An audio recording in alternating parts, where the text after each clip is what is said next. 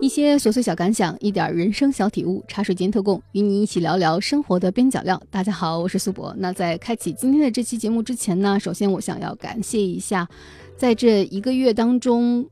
不知道什么时候，不知道什么情况下点开收听我博客的你们，是你们给了我这一个月坚持不断更的动力。然后也很高兴，在这期节目上线的时候，我的播客已经迎来了自己的第一个一千次。那有了这一千次的点击呢，我会觉得接下去做周更的动力更足了。上一期节目呢，我们聊到了爽剧、爽文对人的心理的按摩作用。那今天的这期节目，我想稍稍的再往下延伸一下，讲一讲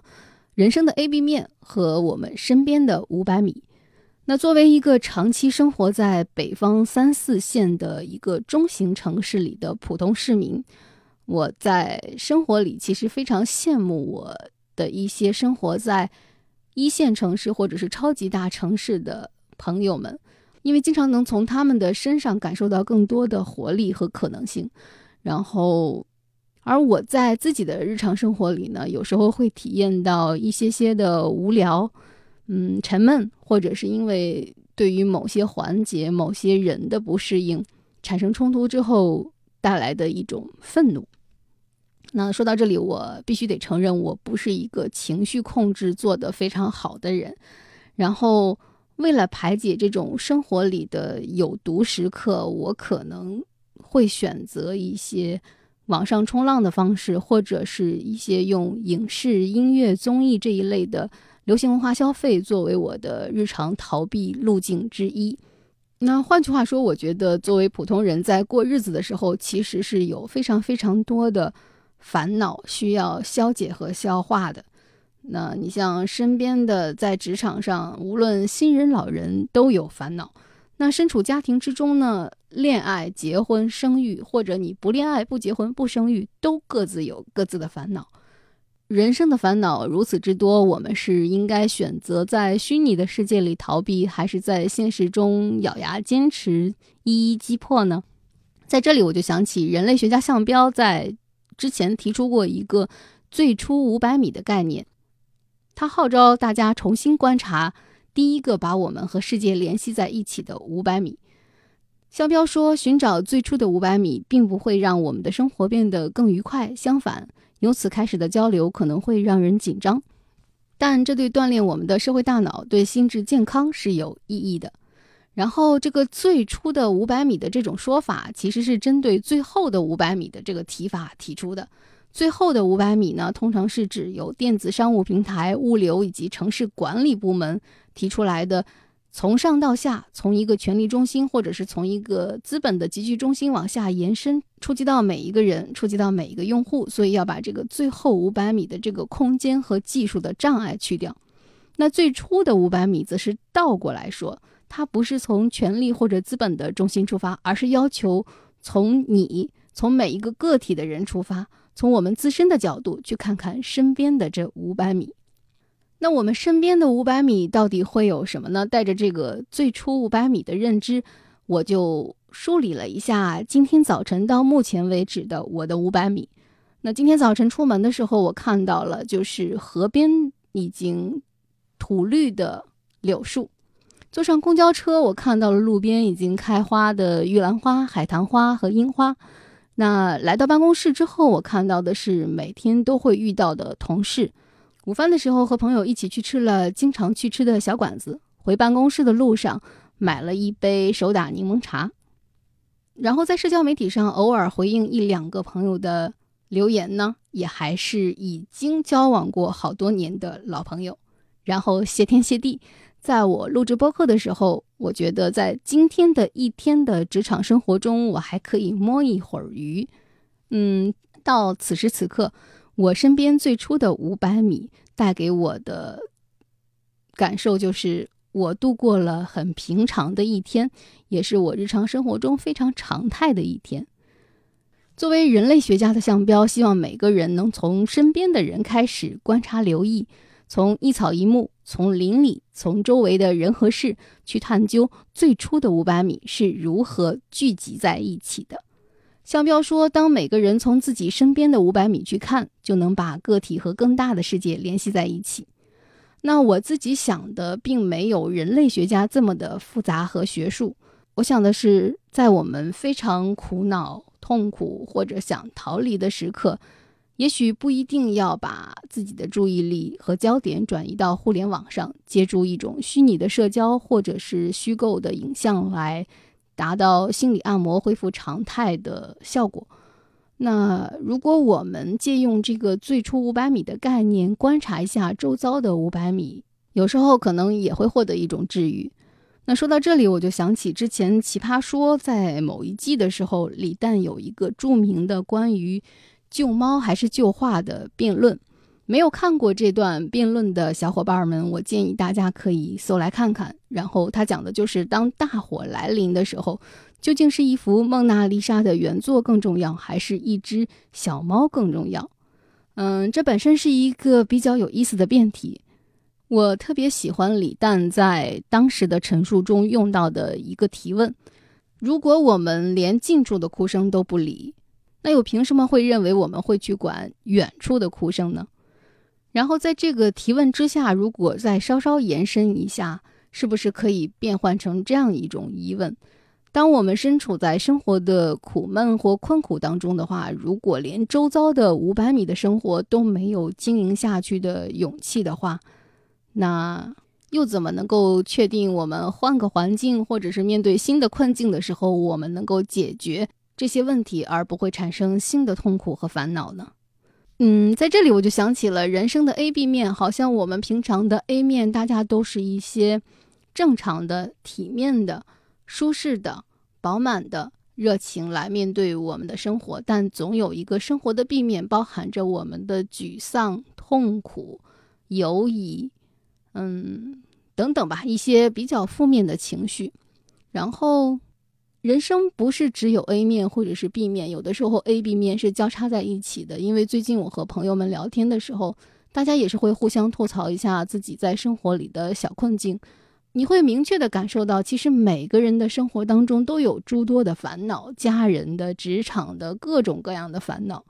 然后大多数情况下，我们可以凭借着自己的生活经验来解决这些烦恼，但偶尔也会。有一些困境会带给我们一些情绪上的崩溃。那在崩溃的时候，我们经常使用的某种语境之一就是互相比惨。嗯，你说你对这个状况不满意，然后我就会举例说明我有其他的困境，我也一样烦恼。有的时候这种比惨是有效的，有的时候这种比惨是无效的。那它有效还是无效，其实取决于我们当时所处的这种情绪波动之中，自己面对的压力究竟有多大。那就我个人的经验来说呢，对抗生活的困境和压力，有的时候这种比惨和鸡汤，大多数时候是有用的。在看到向标的这个最初的五百米的这个概念的时候，我稍稍思考了一下，我会觉得在真实的生活里，在我们的。身边与我们一样处于困顿和情绪波动中的人，没有我们想象中那么少。就是，反正我觉得，有的时候，有的情况下，我们不是唯一一个感到烦恼的，也绝对不是唯一一个处于不可解决的困境中的人。这么说可能是稍微有点绕和拗口。嗯，我想说的是，在很多情况下，当我们感到自己处在一个。不可解决或者难以解决的困境当中的时候，它可能并不是一个真的无法或者无力解决的困境。有些难题可能只是我们想象中的难题。就是当我们面对这个生活的壁面，当我们放大了自己的沮丧、愤怒、犹疑、抱怨或者是不甘的时候，我们会无形中放大自己面对的。困境和痛苦，那如如果是从一个普通人的普通遭遇来说，大家是一样的过日子，那过起日子来肯定养家糊口、职场竞争、一粥一饭，都可能会遇上不可预知的困境。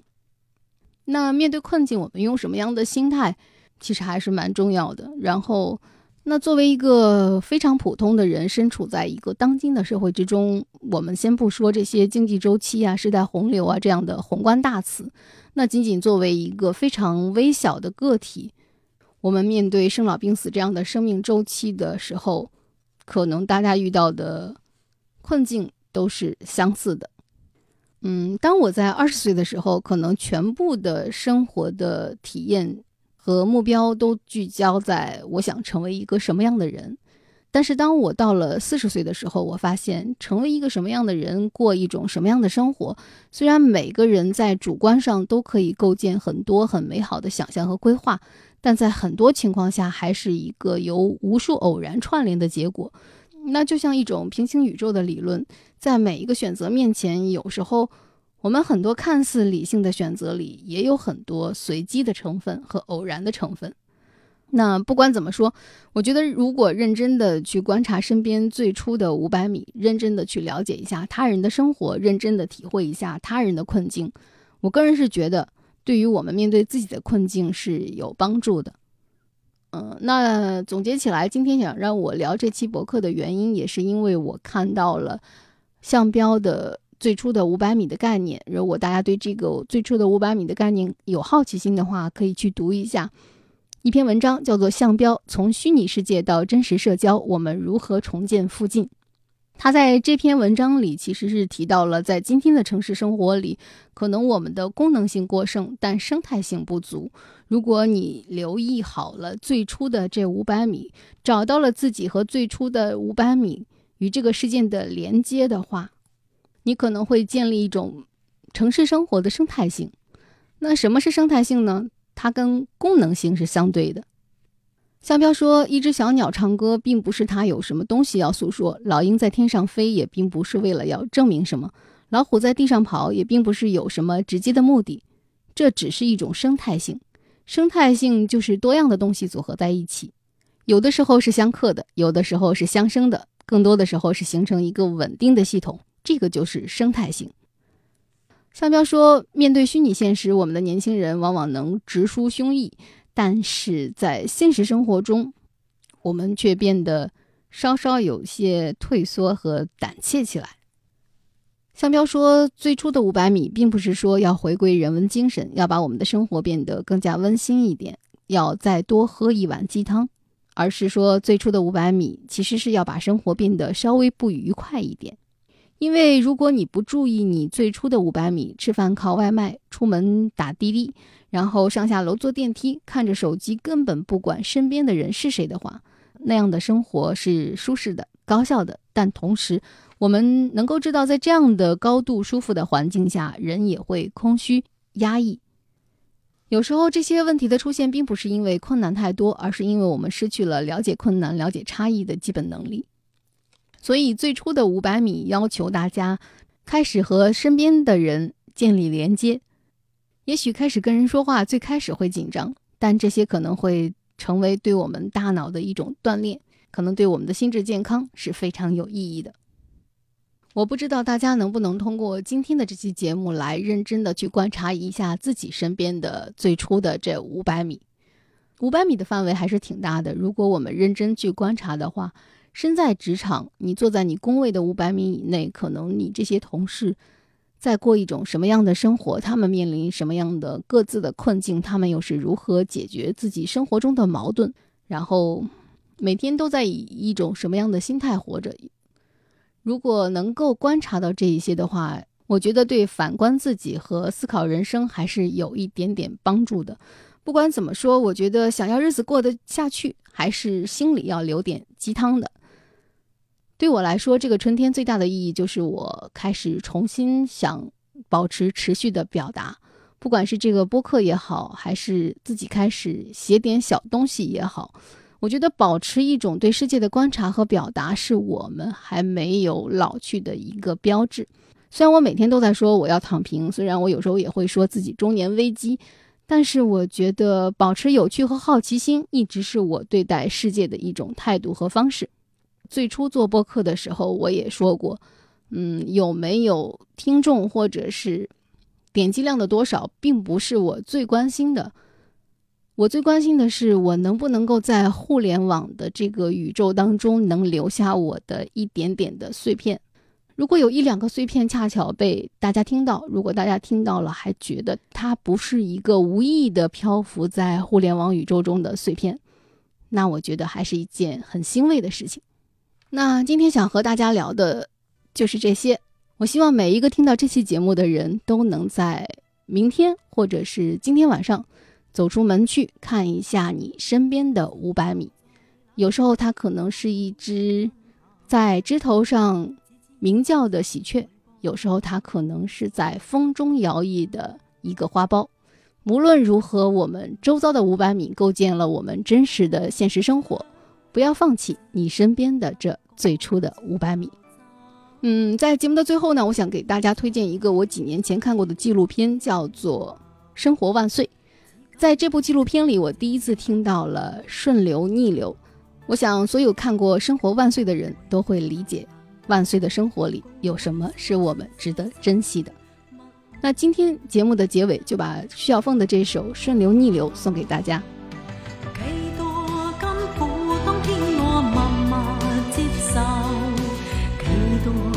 想也未放手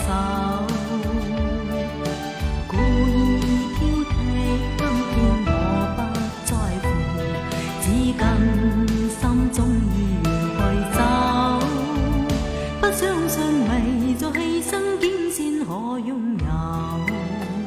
只相信是靠双手找到我欲求每一串汗水换每一个成就，从来得失我睇透。茶水间特供，与你一起对抗生活的枯燥与无聊。我是苏博，咱们下期见